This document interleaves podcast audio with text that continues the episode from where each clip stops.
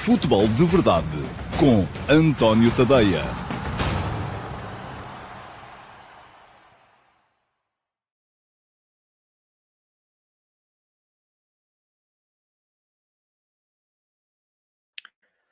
Ora, então, olá, muito bom dia a todos e sejam muito bem-vindos à edição número. Uh, onde é que está o número? Vamos lá ver, se eu não me engano. 739 do Futebol de Verdade. Hoje é segunda-feira, é dia 6 de fevereiro de 2023 e uh, já está uh, parcialmente jogada a jornada número 19 do uh, campeonato.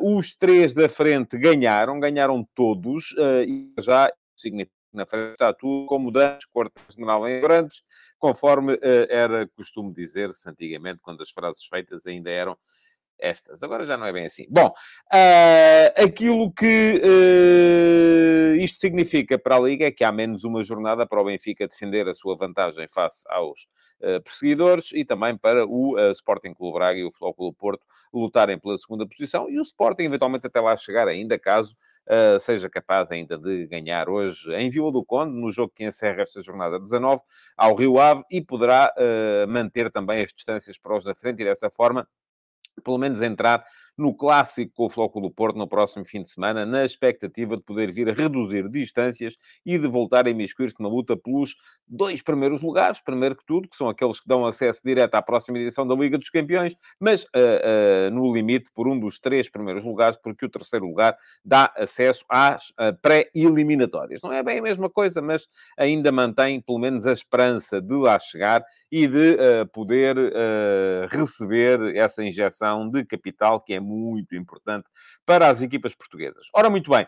Uh, hoje vou começar por vos dizer que uh, convém que sigam o canal e vai ficar aqui um link para poderem seguir o meu canal de YouTube. Uh, Deixem-me só, como sempre, tomar nota aqui do timecode. Já está. Uh, para seguirem o canal e já lá vão, é só clicarem em cima do botãozinho que diz uh, inscreve-te aqui e depois também, já agora, ativarem as notificações para poderem ser avisados sempre que eu entre em direto. Uh, seja com o Futebol de Verdade, seja com outra iniciativa qualquer no meu canal de YouTube. Já agora, já que aí estão, é deixar o like também para que o algoritmo, esse malandro, possa favorecer um bocadinho o Futebol de Verdade e começar a mostrar isto a mais gente. Vamos começar, como sempre, por olhar para os primeiros uh, a comentar que por aqui aparecem. Uh, e a responder aqui às primeiras perguntas. Hoje não há pergunta na MUS, porque há muito futebol para, hum, para, para ver, para comentar, para analisar, e por isso mesmo, à segunda-feira, nunca há pergunta na MUS. O primeiro hoje foi o JSL, bom dia. Um, e pergunta-me o JSL se não me choca que o Benfica use jogadores que custaram 15 milhões na segunda liga. Para onde vai a verdade desportiva? Parece a brincar o futebol tuga. Ó oh, oh, Jota, vou chamar-lhe assim. Eu não percebo o que é que há de mentira nisso, não é? Se um clube tem... Aliás, se formos a ver quando foi preciso uh, para assegurar manutenção, uh, para poder eventualmente assegurar uma subida de divisão, Todos os clubes da, da, dos primeiros já fizeram isso, desde os tempos anti, da antiga segunda, das antigas equipas B. Eu lembro-me até, enfim, lembro-me disso ter acontecido com o Flóculo do Porto, lembro-me disso ter acontecido com o Sporting, lembro-me disso ter acontecido com o Benfica, lembro-me disso ter acontecido com o Sporting Clube Braga, um ano em que o Braga B ainda na antiga segunda divisão B quando as equipas eh, B estavam na segunda, na antiga segunda divisão B, que será agora o equivalente mais ou menos ao Campeonato de Portugal, eh, esteve para descer e naquelas últimas jornadas foram os jogadores da equipa titular jogar pelo Braga B para poder evitar a descida. as regras são as regras. não há nenhuma regra que diga que na segunda liga não podem jogar jogadores que custaram A, X, Y ou Z.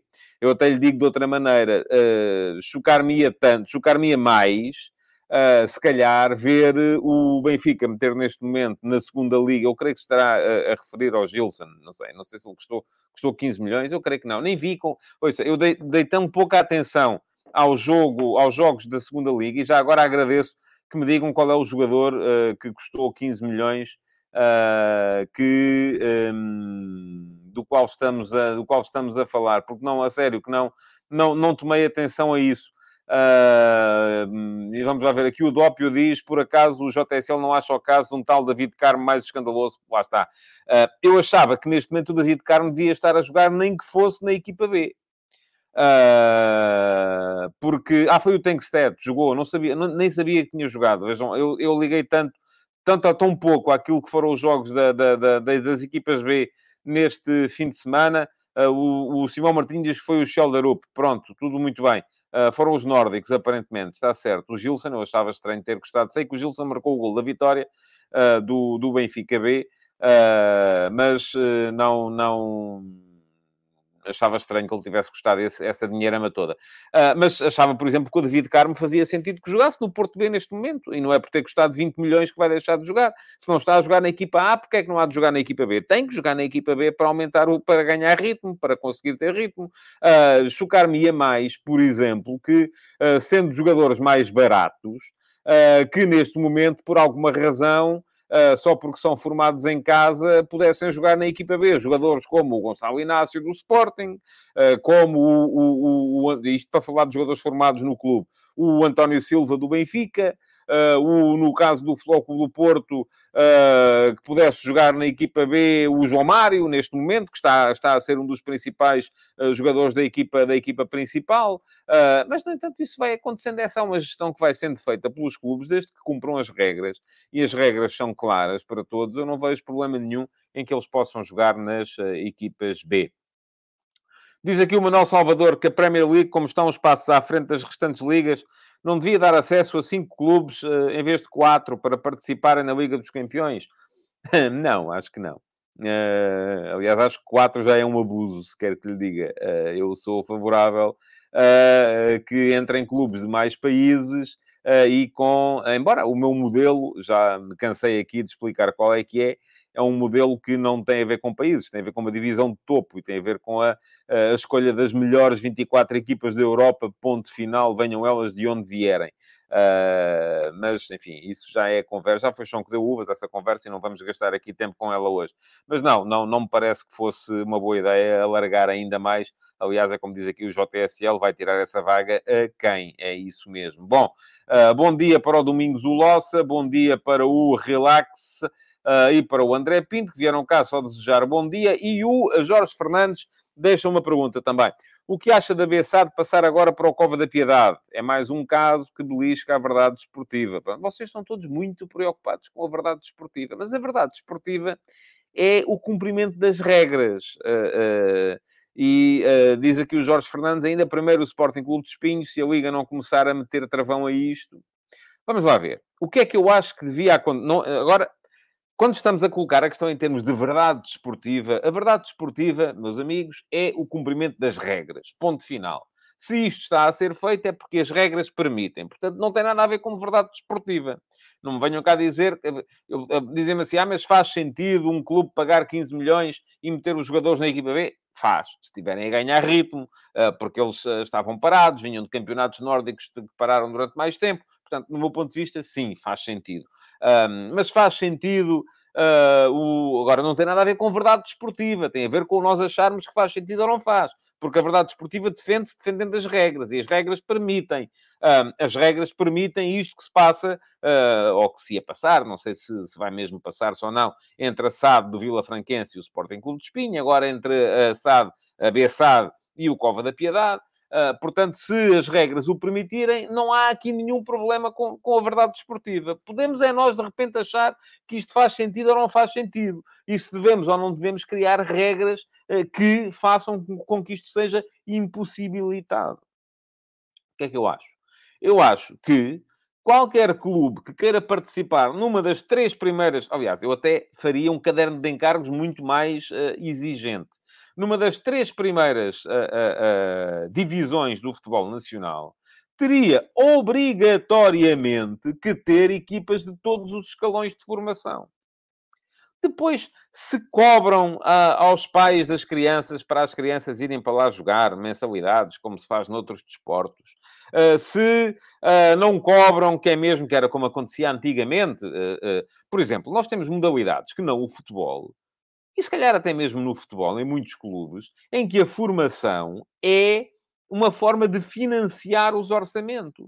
Porquê? Porque todos os pais querem meter os filhos a jogar, a treinar, uh, até ao sub, eu creio que no, no, caso do futebol, pelo menos nas equipas de maior uh, responsabilidade, será até ao sub 15, uh, pagam mensalidade.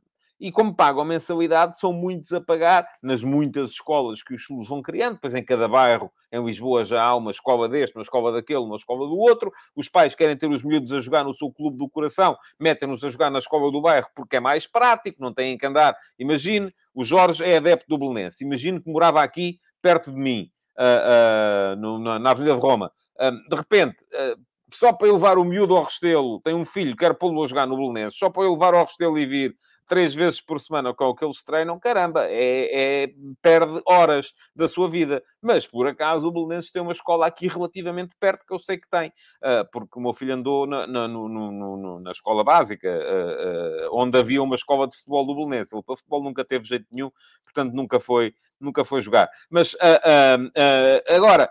E isto faz, portanto, estou-me a desviar da conversa, mas já lá chego. A questão aqui é, temos que perceber que uh, muitas vezes isto serve como forma de financiar.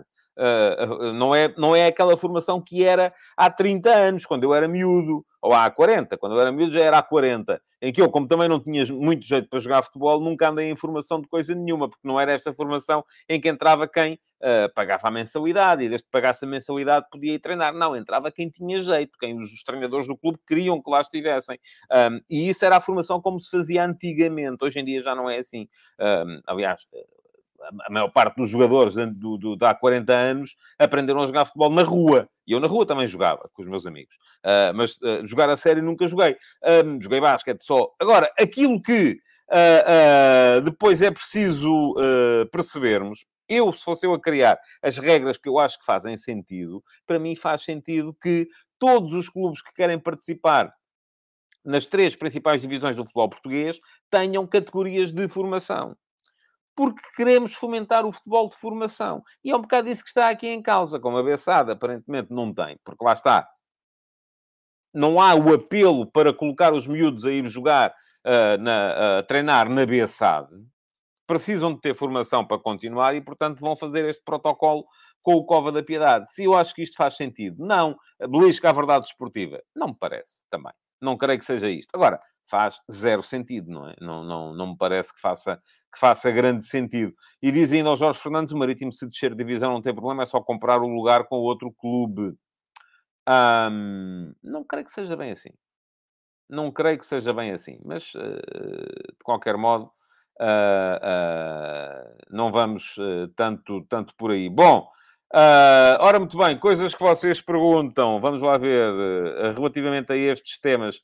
Uh, só para um, diz aqui o João Moreno, basta ver como o Estrela da Amadora voltou aos campeonatos profissionais, fundiu-se com o Sintra Futebol para chegar lá e foram contra isso uh, que vocês chamam verdade desportiva. Deixem-se disso.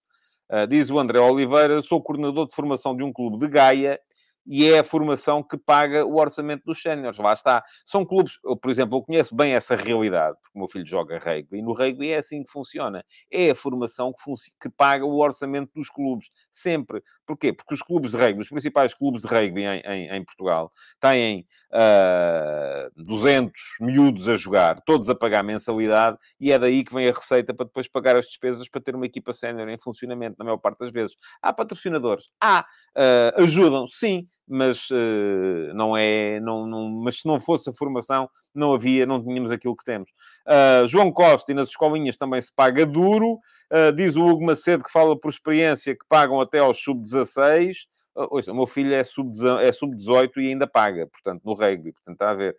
o Jorge Fernandes diz que se mudava para Algés, o João Moreno diz que pagam até aos juvenis, ou júniores, nos júniores já não se paga, lá está, porque já são profissionais. Nos júniores, aqueles que se mantêm até esse, no futebol, está-se um bocadinho à frente, aqueles que se mantêm até essa altura uh, já recebem, já não pagam, não é? Porque aí já têm que ser uh, aliciados a ficar. O Spanenka, sou treinador de formação no Sport Futebol Palmense e esses rendimentos é muito daquilo que sustenta o clube, é uma boa forma de desenvolver o futebol localmente, e diz o André Oliveira, no meu clube pagam até aos sub-19, embora um valor inferior que as outras camadas. E diz o Paulo Ferraz que os atuais clubes de bairro, ex-distritais, já cobram para quem quer lá jogar na formação. Claro que cobram, porque é a única maneira que eles têm. Uh, o Pedro Fonseca diz que essa, eu presumo que é aquela que, era, que havia há 40 anos, é a formação que devia ser sempre. Também não tenho certeza disso, sabe? Porque uh, se você tiver um filho e quiser pô-lo a aprender a tocar piano, pode pagar para o meter numa escola de piano. Se quiser pô-lo a aprender a falar inglês, ou alemão, ou mandarim, ou seja o que for, mete-o numa escola para ele aprender a, a, falar inglês, ou alemão, ou mandarim. Se quiser que ele aprenda a jogar futebol, porque é que não há de poder metê-lo numa escola em que, em que o ensinem a jogar futebol? Diga-me lá. Um, essa, essa, essa ditadura da meritocracia Uh, os que são bons acabam sempre por aparecer. Agora, estarmos a limitar o, o, o direito dos outros uh, a poderem jogar, ou não poderem jogar, ou treinar, ou aprender, também me parece um bocadinho limitador em demasia. Uh, é aquilo que, que, que, eu digo. Pergunta-me o André Souza qual era a minha posição no basquetebol. Era base extremo, não sou assim muito espigadote, portanto não dava para muito mais. bom, esta conversa levava-nos uh, até uh, ao final do programa, mas não é isto que a gente, que a gente quer. E, portanto, uh, vamos, vamos seguir em frente. Diz aqui o José Neto que o futebol deve servir como elevador social. Não devemos limitar o futebol a quem pode pagar. Pois não, mas eu também lhe garanto, José, que quem não pode pagar, mas tem jeito, continua a ter lugar. sempre. isso acontece também em todas as modalidades. Uh, Pedro Santos, o facto da formação pagar orçamentos não pode, dos clubes não pode ser problemático, visto que assim se pode selecionar dinheiro em vez de qualidade dos miúdos, como acontece em muitas formações. Era exatamente, era o que eu estava a dizer. Uh, uh, se houver jeito, há sempre lugar. Eu não conheço nenhum caso. aliás, vou dizer ao contrário, pela positiva. Conheço vários casos de miúdos que não têm dinheiro para pagar mas, no entanto, estão, uh, uh, estão, estão, estão na, na, formação dos clubes uh, porque, porque têm jeito e, portanto, acaba por não, por não ser um, um problema. Bom, vamos seguir em frente. porque, porque tem que ser, porque já vamos com 18 minutos de programa e eu quero ainda lembrar-vos, queria mostrar aqui uma coisa que estava aqui porque não, enfim, vamos, vamos, chegar, vamos seguir em frente. Não vale a pena. Uh, diz aqui o Jorge Fernandes que o Guedes pagou a formação no Benfica. Pronto, ainda bem para ele que não ficou a dever. Senão ainda lhe iam pedir o dinheiro e descontavam agora no próximo salário. Uh, porque não... Ouça, isso aí há casos de, to de, toda a maneira e mais alguma. Quer dizer, eu, eu percebo a lógica Uh, e diz aqui o Bruno da Fontoura, os talentosos que não têm dinheiro para pagar, arranja-se maneira de eles jogarem, há sempre um diretor disposto a ajudar, conheço tantos. Sim, e há casos, ouça, eu, enfim, a realidade do futebol de formação conheço pior.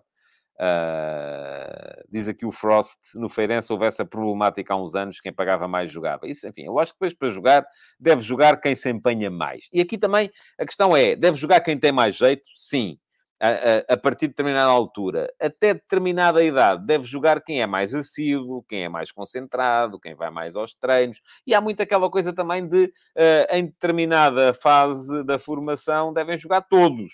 Enquanto os paizinhos que estão cá fora, uh, muitas vezes o resultado está ali renhido e sai o craque da equipa para entrar um miúdo que também tem que jogar, porque também é, está a fazer a sua formação e os pais, depois a equipa estava a ganhar e acaba por empatar ou perder e vira-se tudo contra o treinador. Já vi isto acontecer tantas vezes, tantas vezes. Parece que estão ali a jogar a final do campeonato do mundo, quando é um jogo de sub-11. Uh, ah, e isto, meus amigos, não é saudável. É preciso que percebamos que isto não é saudável. Agora, aquilo que uh, uh, me parece é que já assisti a muitos casos de miúdos, não é só não pagarem, em que, por exemplo, no rugby há clubes que têm protocolos com uh, centros de reeducação.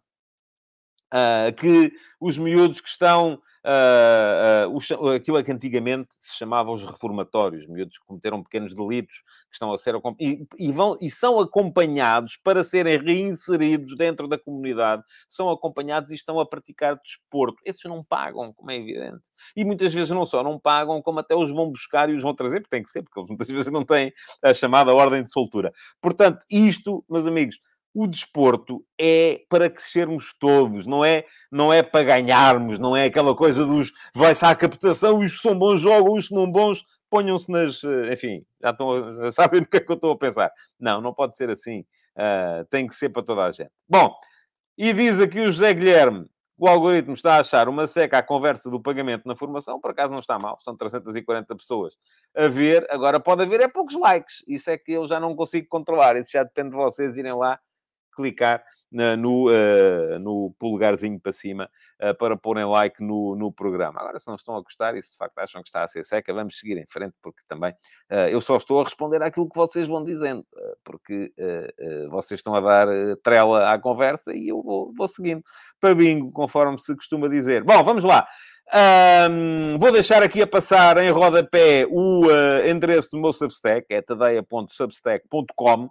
Uh, está a passar aqui em baixo e quem quiser ir lá fazer uma subscrição, é, ficou o link ali em cima um, para poderem passar a receber no vosso e-mail todos os textos que eu vou escrevendo. Há dois tipos, há três tipos de subscrição.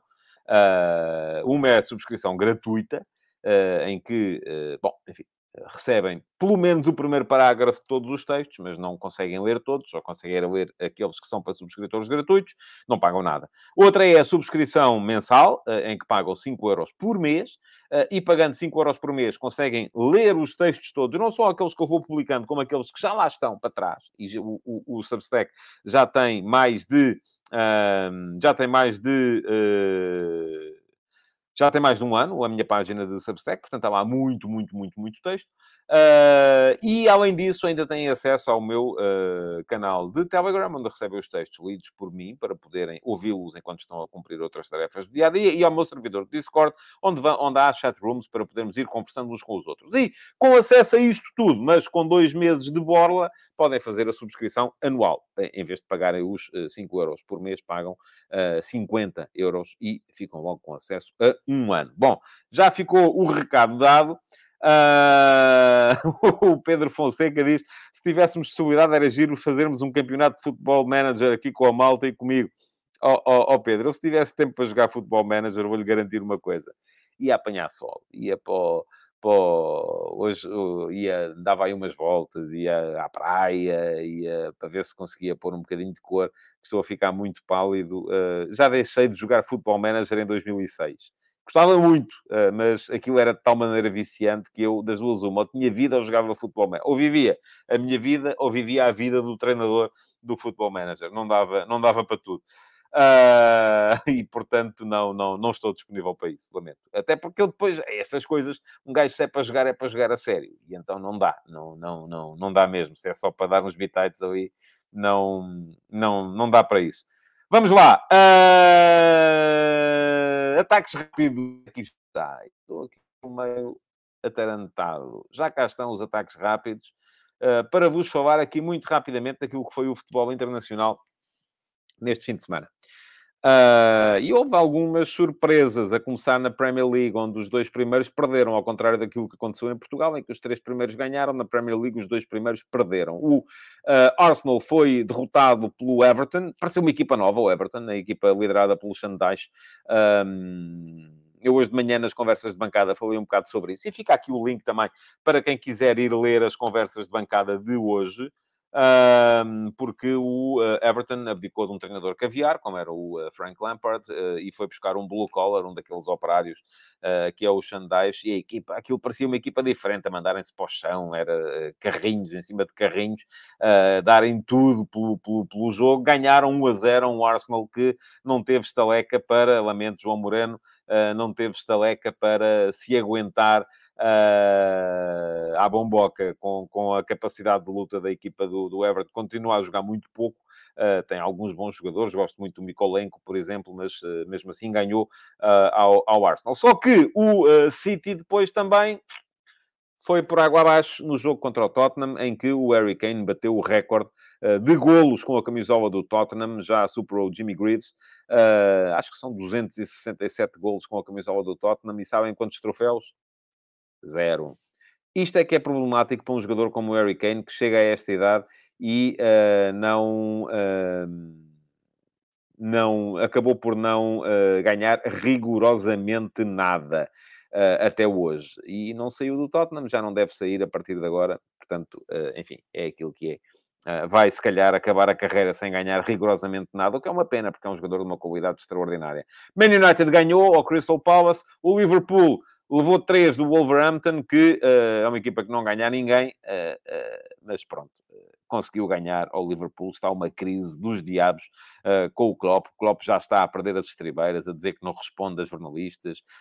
assim, a pergunta é boa, eu assisti, foi uma... Assisti, enfim, vi o vídeo uh, uma, uma desinteligência com um repórter do The Athletic, uh, em que ele disse, a pergunta é boa, se fosse outra pessoa qualquer a fazê-la, eu respondia, mas assim não lhe respondo. Pronto, enfim, o próprio Klopp, conforme vê, isto não, não são só os nossos, não são só os nossos quando perdem, uh, perdem as estribeiras. Lá fora também acontece, e acontece a gente do gabarito do Jurgen Klopp. Ora, diz aqui o Jorge Fernandes, e eu agradeço o Superchat, que até gostou das conversas...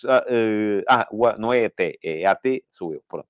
Gostei hoje das conversas de bancada do Chelsea. Muito obrigado, Jorge Fernandes. Uh, quem não leu ainda, já ficou o link lá atrás. Pode dar lá um salto para ir, para ir, para ir ler. Uh, e o João Costa diz que eu não vou à missa com o Kane. Está muito enganado, João. Eu acho o Kane um jogador fabuloso. Agora, o que não vou à missa é com jogadores que se acomodam a clubes que não ganham. Isso é que já me parece um bocado uh, uh, complicado. E o Tottenham, que me desculpe a minha sobrinha, que é adepta fanática do Tottenham, uh, Tottenham não ganha. Esse problema. Pronto, vamos a ver se consegue ainda dar a volta daqui para a frente, mas uh, uh, vamos a ver se é assim ou com mais molho, como se costuma dizer. Uh, diz aqui o JSL que o repórter estava a ser provocatório. O problema é sempre dos repórteres, são sempre provocatórios, sobretudo quando não se ganha. Quando não se ganha, dizer boa tarde pode ser uma provocação. não vá por aí que não que apanha muito trânsito. Bom, vamos lá. Uh, saindo de Inglaterra, em Espanha, 3 a 0 do Barça ao Sevilha. O Real Madrid perdeu em Maiorca com o autogol do Nacho. Um, e uh, diz o Jorge Fernandes, ainda só para voltar atrás, que no ano passado o Kane tentou ir para o City. Tentou, mas tinha contrato para ir por 345 anos. Agora, como é, como é que ele podia ir para o City? Não podia, não é? Uh, quando lhe deu para assinar um contrato até fazer 33 anos, ou o que é que foi, uh, é que devia ter pensado duas, duas vezes. bom, um... E vem aqui também o Josias dizer a mesma coisa. Eh, quem não fez birra para sair para o City fez, mas o erro, volta a dizer, foi aquele contrato de longuíssima duração. Vamos lá, estava a falar de Espanha. Real Madrid perdeu em Maiorca, 1 a 0, surpresa, está a 8 pontos do Barcelona. Barcelona passeou nos 3 a 0 ao, ao Sevilha e a grande polémica do momento neste, nesta altura em Espanha é mesmo aquela questão de, no Camp Nou, não serem permitidos agora adeptos da equipa visitante. O Barça está escaldado com o que se passou na época passada uh, com o Eintracht de Frankfurt, em que o Eintracht comprou, salvo 30 mil bilhetes para o jogo da Liga, da Liga Europa e uh, uh, acabou por ser a coisa uh, complicou-se. Neste momento não permitem de maneira nenhuma que os adeptos da equipa visitante comprem bilhetes. Aqueles que mesmo assim conseguirem não podem também levar adereços para dentro do estádio. Isto está, o futebol está a ficar uma coisa absolutamente odiosa. É aquilo que eu tenho para vos dizer. Sou total e absolutamente contra este tipo de situações. Acho que o futebol tem que ser vivido de outra maneira, não pode ser assim. Na Alemanha, Bayern manteve a liderança, uh, 4 a 2 fora num jogo complicado contra o Wolfsburg, continua a ter um ponto de avanço sobre o União Berlim, mais uma assistência do João Cancelo, e em Itália, uh, o Napoli 3 a 0 à Spezia, já são 13 pontos à frente do Inter, que ganhou ao Milan por 1 a 0, mas parece-me que já não há uh, maneira de impedir que o Napoli seja mesmo campeão de Itália, e eu já o disse aqui, fico feliz uh, com isso, porque, uh, porque me parece que é, é bom que, que, que, apareçam campeões novos nas ligas. Aliás, já disse aqui também que em Inglaterra gostava que o Arsenal lá chegasse, embora a derrota deste fim de semana me faça pensar que talvez isso não venha a ser possível. Bom, mais coisas que vocês têm para dizer aqui. O Jorge Fernandes quer o Tebas na rua. Uh, eu, eu divido, sou muito dividido em relação ao Javier Tebas, porque eu acho que ele tem coisas muito boas e tem coisas muito más. Uh, uh, agora, neste caso, não me parece que a culpa seja dele, nem pouco, mais ou menos. não me parece de todo. Tal como não me parece, enfim, de, de todo, que a culpa na legislação draconiana que está a ser passada em Portugal e contra a qual as claques enfim, eu sei que as claques são os últimos que podem dizer muitas vezes muita coisa, mas uh, se manifestaram durante este fim de semana Uh, não parece que a culpa seja da Liga. Acho que a culpa é, enfim, culpa aqui se calhar até é um termo complicado de se utilizar.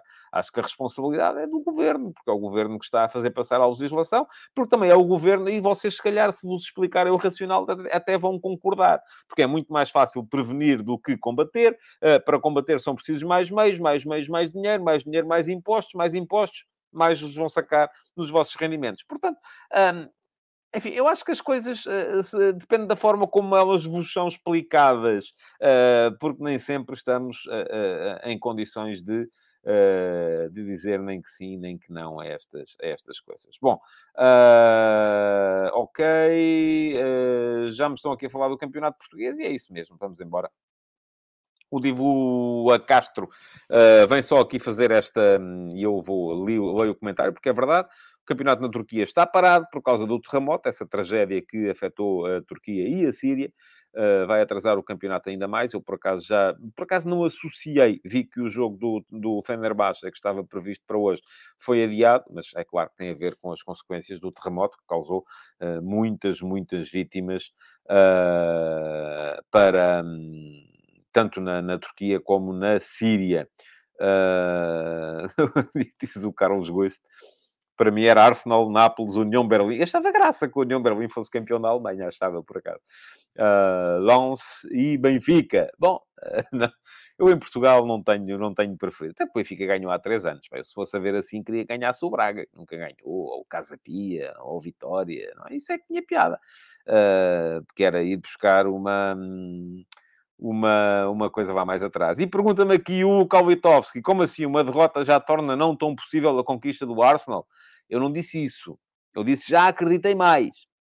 Uh, mas sim, nestas alturas, eu vejo a coisa ao contrário, que é uh, o City perdeu e o Arsenal não aproveitou para se destacar. Uh, é um bocado isso. Embora a derrota do City tenha sido depois, mas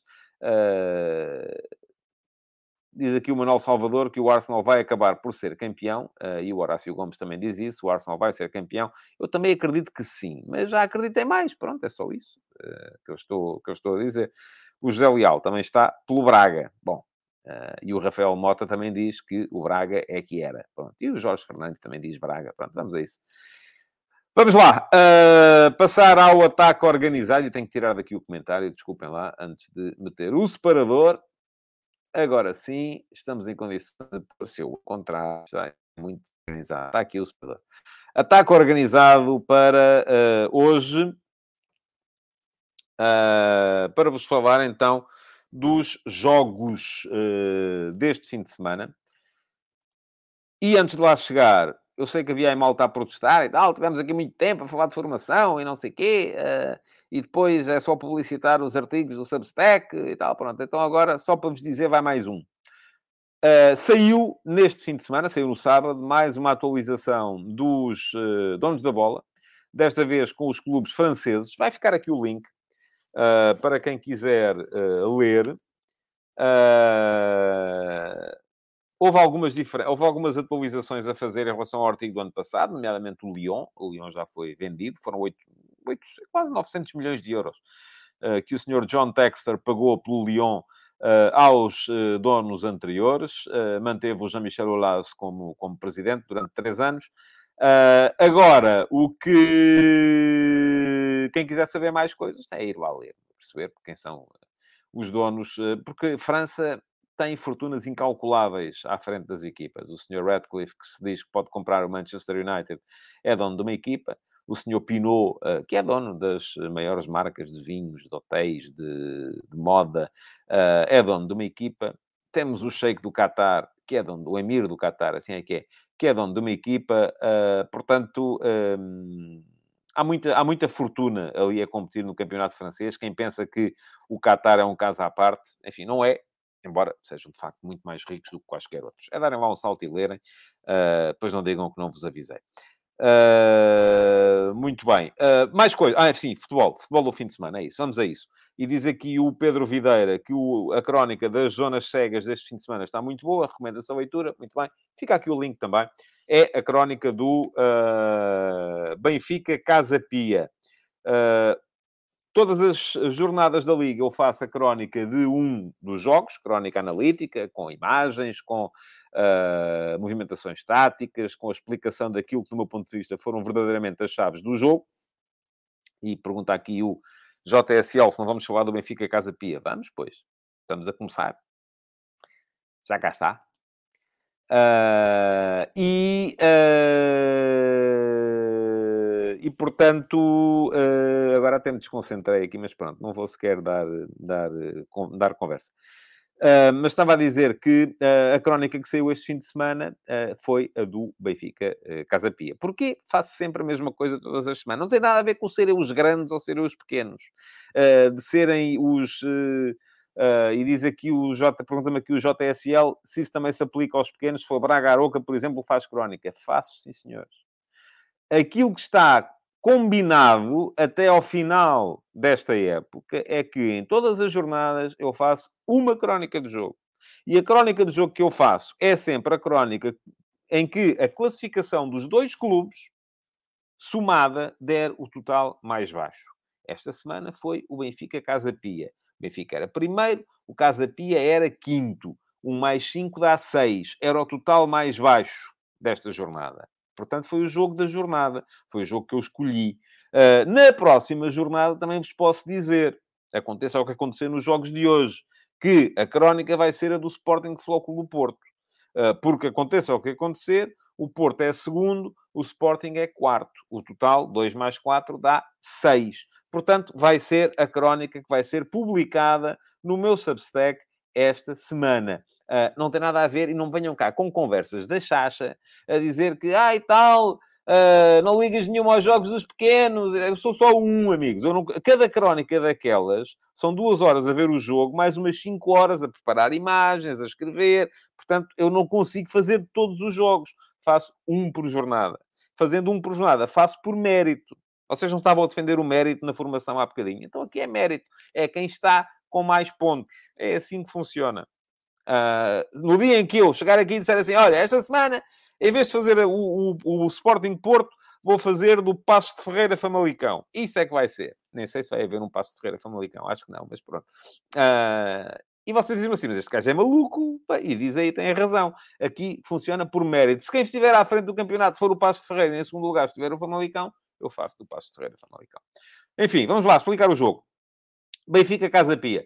Jogo complicado uh, para o Benfica, que se antevia. O, o Casa Pia é uma equipa que defensivamente Uh, tem sido muito competente neste campeonato, entrou em campo com a terceira melhor defesa, a terceira defesa menos batida, e apareceu o Casa Pia com a sua organização habitual, cinco homens atrás, embora sem o Vasco Fernandes, uh, os três centrais com o Varela no meio, o uh, João Nunes de um lado e os Holotites do outro, dois laterais, Polónia à esquerda, o Lucas à direita, apareceu com dois médios um bocadinho mais defensivos, Stair e Cuca, porque o Romário Baró, que costuma jogar ali naquela zona central, surgiu do lado direito, num lugar que até costuma ser do Kunimoto, uh, com o uh, Rafael Martins, ele próprio um jogador mais de ligação do que o Clayton, que é um jogador mais ataque à profundidade, de um lado, e o Godwin, que me parece que perdeu um bocadinho de fulgor desde o início da, uh, da, da época, mas continua a ser uma das principais forças ofensivas do, do, do Casa Pia. Do outro lado, o Benfica adaptar-se à vida sem Enzo. Mas eu, enfim, eu acho que o Chiquinho, e alguém me perguntava lá no início, uh, eu vou tentar recuperar ainda aqui a pergunta, vamos lá ver se eu consigo. Isto, enfim, já há tanto comentário uh, que não fica fácil chegar lá ao início uh, para ir à procura da pergunta que alguém me fazia aqui. Uh, tal, tal, tal, enfim, não consigo, era, era preciso, não, não consigo mesmo. Bom, uh, não consigo mesmo, mas alguém me dizia assim: ah, o Benfica já está, uh, já se adaptou à vida sem o Enzo Fernandes. Não, amigos, isto leva tempo. Agora, o Chiquinho é um jogador, não é o Enzo Fernandes, nem vai ser não faz a mesma, não faz a mesma coisa. Uh, o Chiquinho é um jogador que tem muito menos espaço progressivo, embora se tenha visto no jogo contra o Casa Pia o Florentino a ser capaz de, ou a, ou a, tentar substituir aqueles passos progressivos que o Enzo fazia, aqueles passos picados para as costas da defesa, Florentino fez-o duas vezes. Um, Chiquinho é um jogador que tem menos espaço progressivo, tem menos condução de bola, é melhor até, curiosamente, do ponto de vista defensivo. É um jogador com mais roubo de bola. Uh, está a esforçar-se para fazer um... para estar a jogar a um nível alto, a um nível de intensidade elevada, mas não é a mesma coisa, nem vai ser. Agora, a principal diferença entre este Benfica e o Benfica de há umas semanas, eu até acho que não está embora esteja diferente nessa zona do campo, acho que não está uh, uh, tanto na. Um, aí está mais na forma como o Gonçalo Guedes influi no jogo a partir da posição de ponta de lança. O Gonçalo Ramos é um tipo de jogador diferente, mais, eu detesto a expressão, mas vou usá-la, mais fixo.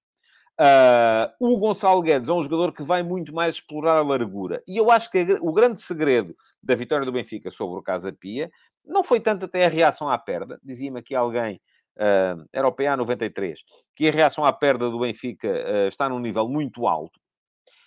Eu acho que está boa, mas é superável. E eu vi, e estive a estudar, e estive a ver isso Uh, aliás, é um dos gráficos que está incluído na, na crónica analítica do jogo, tem a ver com a reação à perda, precisamente. Uh, aquilo que me parece é que o Benfica muitas vezes permite que o adversário, se tiver capacidade para isso, rode por trás e explore o lado morto, vá, vá pelo outro lado, vá pelo lado da, da, ah, da, para o qual a equipa não basculou. Uh, o Sporting fez isso com muita frequência e foi quase sempre capaz de sair com qualidade nesse, nesse, nesse jogo.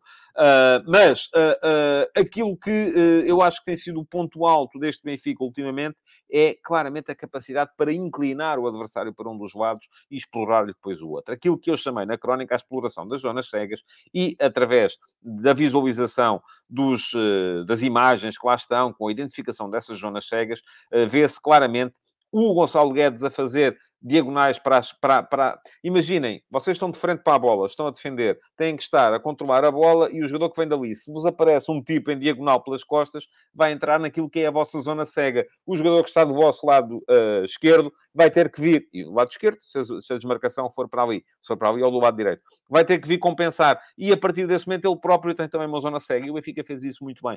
Uh, acabou por ser capaz de, através do Gonçalo Guedes, do David Neres, também em diagonais constantes para as costas do, do, da última linha do adversário, e uh, do, do, inclinar a defesa do Casa Pia para um lado, para o João Mário aparecer. Segundo bis consecutivo do, do, do João Mário.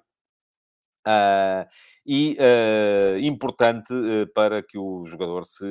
porque muita gente, no início da época, todos nós dizíamos, eu incluído, João Mário não tem golo. É um jogador que, enfim, é complicado estar ali a jogar naquela posição porque não tem golo.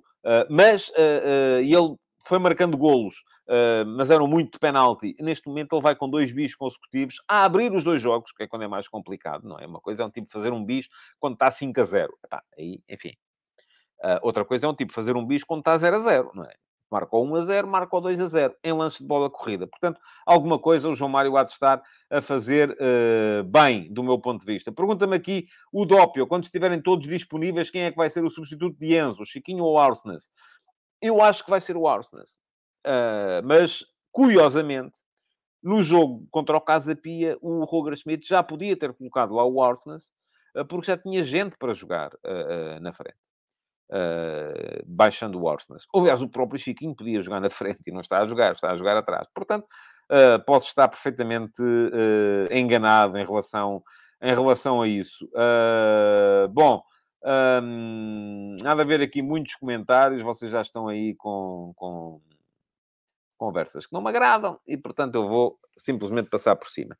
Uh, bom, o que é que, em relação ao jogo, o Benfica custou a meter o primeiro golo, o primeiro chegou aos 35 minutos, Uh, dava muito jeito ao o Roger Schmidt, inclusive, veio dizer que tinha sido aos 34, que era o número do André Almeida, mas não foi, lamento, foi 34 e qualquer coisa, portanto já é minuto 35. Uh, ah, mas uh, a partir daí, quando faz o 2 a 0, o jogo acaba, não há muito mais uh, a fazer na, na, por parte da equipa do Casa Pia, que quase nunca foi capaz de somar à sua capacidade defensiva alguma capacidade para chegar à frente. Isso não. Apesar de ter o Romário Baró a jogar sobre o lado direito, uh, isso de, poucas vezes lhe valeu uh, uh, para, para conseguir a ligação com os médios, poucas vezes essa ligação foi conseguida e o, o Casa Pia, quando chegou à frente, foi sempre de forma muito, muito, muito esporádica e nunca veio claramente a, a, a a discutir o jogo com o, com o Benfica. Já havia muita gente a falar, e aliás, foi, deu logo coisas nas, nas redes sociais e tudo,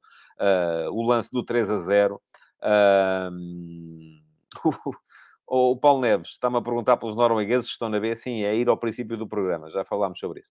Uh, e as razões pelas quais eles estão na B. Uh, se não estava cá, olha, da próxima chego mais cedo. E aquilo que, uh, que um, ia dizer, o terceiro gol do Benfica, imediatamente houve logo memes e tal, e coisa, e não sei o quê, porque isto, e os jogadores do Casa Pia não atacaram a bola. Meus amigos, eles ali fizeram o que tinham que fazer. Uh, não há nenhuma situação em que uma equipa fique em 3 para 3 em que um jogador vá à queima. Nunca. O jogador que vai à queima naquela situação comete um erro, porque é imediatamente comido de cebolada. E de um 3 para 3 passa-se para um 3 para 2. Aquilo que foi bem feito, foi bem feito pelo Benfica, que foi o, uh, uh, o, o João Mário a fazer um movimento para a faixa, a abrir o central do meio e ninguém estaria à espera, com certeza, que o Bá lhe desse de pé esquerdo conforme deu. Foi um belíssimo golo, um belíssimo golo de contra-ataque. Portanto, uh, uh, se quiserem continuar a acreditar em tal, nesse futebol, e está tudo comprado, e o Casa Pia só fez sete faltas, vocês sabem quantas faltas é que o Casa Pia fez naquele jogo contra o Porto, no Jamor, que ficou 0 a 0, então vão ver. Eu, por acaso, tive a curiosidade de ir ver. Um, e, portanto, uh, não é por aí. Quem gosta, volto a dizer, quem gosta de continuar no futebol a cultivar o ódio e a cultivar esta ideia de que isto está tudo mal, está tudo comprado, está tudo... Enfim, não é aqui o vosso, o vosso espaço, porque não, não, não... Além de que eu acho que é uma forma um bocadinho tonta de estar no futebol. Desculpem lá, para isso vale mais sair-se do futebol e ir gostar de outra coisa qualquer. Bom, uh... ontem, Braga 4 a 1 ao Famalicão. O jogo foi complicado para o, uh, para o Braga. Uh, mas uh, ainda assim uh, deu para ver aquilo que eu acho em que o Braga está mais forte neste momento. Eu acho que o Braga está mais forte neste momento porque tem uma muito melhor capacidade de definição nos últimos metros. E é isso que o, eu gostava, Gosto muito do Vitinha, acho que é um jogador fantástico, é um avançado fantástico, pela capacidade que ele tem de uh, intensidade, de batalhar, de pressionar, uh, de, enfim, é um jogador de muito trabalho, de muita intensidade, que me dá um ritmo extraordinário à equipa, é capaz de marcar grandes golões, mas também é capaz de falhar, enfim, é miúdo ainda, é normal, de falhar na definição. Uh, com o Pizzi, com o Bruma, a equipa do Braga ganha definição. Perde claramente intensidade. Se estamos à espera de ver o Pizzi ou o Bruma a correr atrás dos adversários como corria o Vitinha, então é para esquecer. Não vai acontecer. Mas, no entanto, o Pizzi dá uma capacidade para se inserir entre linhas, uma capacidade para tabelar. Não é para fazer grandes correrias, não é para pressionar, não é para andar a, a perseguir os adversários. Esqueçam, não vai acontecer. Mas insere-se entre linhas, sabe o sítio onde tem que fixar, sabe o sítio onde tem que tabelar, e a verdade é que ele participou na jogada dos golos que, deu, que ajudou o Braga a dar a, dar a volta ao, ao jogo com o Famalicão. Um, não sei se o Pizzi vai ter pedal para aguentar uma época. Não sei se o Pizzi hoje em dia tem pedal para aguentar os ritmos que ainda assim a Liga Portuguesa exige. Uh, agora, se ele, que ele tem de facto uh, alguma, alguma capacidade para definir jogos, tem. E isso viu-se viu neste jogo. Uh, os holofotes caíram mais em cima até do Bruma, que fez dois golos. Uh, mas uh, a participação do Pizzi uh, acabou por ser fundamental. Diz aqui o João Moreno que quem corre é a bola, não é o jogador. É verdade que sim, mas o jogador também tem que correr algumas vezes. Pergunta ao João Pico se o Pizzi já foi titular. Não, não foi. Entrou na, na, na segunda parte. Tanto ele como o Bruma, e tiveram participação Uh, no, na, na, forma como o Sporting Clube Braga passou uh, do uh, 1 a 1 para o 4 a 1 final. Por fim, ao final do dia, houve Porto Vizela e foi jogo de sentido único. Uh, Desiludiu-me o Vizela neste jogo, pela incapacidade também de, de, chegar muito à frente. É verdade que já no jogo com o Sporting, o Vizela poucas vezes tinha chegado à frente. e mesmo Uh, os jogos em que fez sofrer o Benfica e o Porto no início do campeonato, e o Benfica chegou a estar a ganhar 1 a 0, perdeu 2 a 1 com um penalti aos 90 mais uh, não sei quantos, uh, e com o Porto 0 a 0 e perdeu 1 a 0 com um gol do Marcando de livre, mesmo na, na, já também no minuto 90. Uh, mesmo aí não tinha sido uma equipa ofensivamente, o Vizela do Álvaro Pacheco também já não era uma equipa ofensivamente muito uh, extraordinária, uh, mas de qualquer modo acho que regrediu um bocadinho nessa, nessa matéria. Neste jogo contra o Porto, Uh, o Vizela praticamente não foi à baliza do Diogo Costa. Voltámos a ver o Porto uh, na, no seu híbrido 4-4-2-4-3-3. PP a partir do lado direito a vir muito dentro para fazer terceiro médio à frente do, para dar alguma capacidade ofensiva e criativa ao meio campo, que com o Uribe e Gruitch perde um bocadinho nesse, nesse aspecto. Taremi a baixar também muito para, para, para jogar entre linhas, a ficar ali muito ao nível do PP, tanto que o meio campo do Porto, quando está a 4, acaba por ser quase 2 mais 2. É Uribe e Gruitch atrás, Taremi e PP na frente, e depois com o Evan Nilsson isto funciona de maneira diferente do que funcionava com o Verón, como é evidente. Evan Nilsson a uh, fazer meia-direita, uh, mas é mais ponta de lança. Verón é mais um extremo adaptado à ponta de lança. Evan Nilsson é mais um ponta de lança que de vez em quando descai para a direita, portanto está muito mais no corredor central. E o Galeno, claramente, como avançado esquerdo. Aquilo não é um, não é um médio esquerdo. O Galeno não faz parte do meio campo. O Galeno está na linha da frente. Se formos a ver qualquer imagem estática que se tire da equipa do Porto, o Galeno está na linha da frente com o Evan Nilsson, muitas vezes à frente, ou quase sempre à frente, inclusive, é do uh, Taremi. Portanto, se é preciso definir dois avançados para este Porto, conforme está, é uh, claramente, ontem foi claramente, uh, Evan Nilsson e Galeno com o Taremi a juntar-se muito mais ao, ao meio-campo. Vizela, no seu 4-3-3 normal, alguma capacidade criativa na frente, através do Kiko Bondoso, através do Nuno Moreira. O Osmaítes já se sabe que é um ponta de lança possante e que, uh, com boa capacidade para explorar o espaço, só que ontem raramente aconteceu, porque raramente uh, o Porto deu essa, deu essa possibilidade. Tanto que as ocasiões de gol não foram muitas, mas são quase todas para o Porto. Cabeça do Uribe aos 5 minutos no, no, num canto, podia perfeitamente ter sido logo aí aberto o, o ativo. Remate do João Mário aos 24, uh, na, naquela hum, bola que vem da esquerda do, do, do, do Wendel, vai ao, Pep, ao PP, perdão, e acaba no remate. E depois o golo. Uh, bem trabalhado pelo Galeno, pelo Evan Nilsson e depois pelo, uh, com finalização fácil do PP. Na segunda parte, 2 a 0, belíssima jogada do uh, João Mário, diz aqui o Filipe Pereira que o João Mário é neste momento o jogador em melhor forma no Porto, está, está muito bem. E deixa-me só dizer-vos uma coisa, eu aqui não quero vergar ninguém. Portanto, se está preocupado o JSL uh, que se verguem ou deixem de se vergar, ou essa, essa conversa, amiguinhos, não é para aqui. Isso é para, para, enfim, é para aqueles programas. Sabe qual é, não é? Sabe, sabe, vocês, como dizia o Otávio, vocês sabem do que é que eu estou a falar. É para aqueles programas. Não venham para cá com essas tretas. Porque eu não quero. É para isso aqui não passa. Não há, não há, não há, não há. É que nem sequer é conversa. Nem sequer é conversa. O, o, o, o enfim, Estamos em frente. Estava a falar de bola. Vocês não querem, só querem dizer, pá, ninguém nos mata, ninguém nos verga, ninguém nos... Pá, não, mas ninguém quer. Alguém vos quer vergar alguma coisa. O que não quer vergar ninguém, amigos. Querem que vocês estejam cá e todos bem dispostos, pá. Uh... Bom, Uh, vitória, portanto, justíssima do, do, do Porto. Uh, Pareceu-me que o Vizela podia e devia render um bocadinho mais, porque uh, temo que o Vizela esteja a perder algum fulgor. Parece-me que é uma equipa que está a manter a sua solidez do ponto de vista defensivo. Também vou dizer, quando saiu o Álvaro Pacheco, achei que a equipa vinha por aí abaixo. O Tulipa está a fazer um bom trabalho, está a assegurar os níveis, está a manter os níveis, está a fazer com que a equipa continue a ser muito competitiva, apesar de não ter sido uh, uh, uh, ofensivamente competente, tal como o Casa Pia não foi na luz, não me parece que esteja a perder assim tanto nível, mas vai ser preciso de facto progredir um bocadinho também no plano, no plano ofensivo. Hoje há Rio Ave Sporting, só mesmo para acabar, Rio Ave sem Aderlan, Uh, vai, vai, vai voltar o Pantalono na estrutura de três homens atrás. O Sporting sem o Coates, um, sem o uh, Paulinho. Eu creio que, enfim, na semana passada achava que não ia, que, que, que ia jogar o ataque móvel.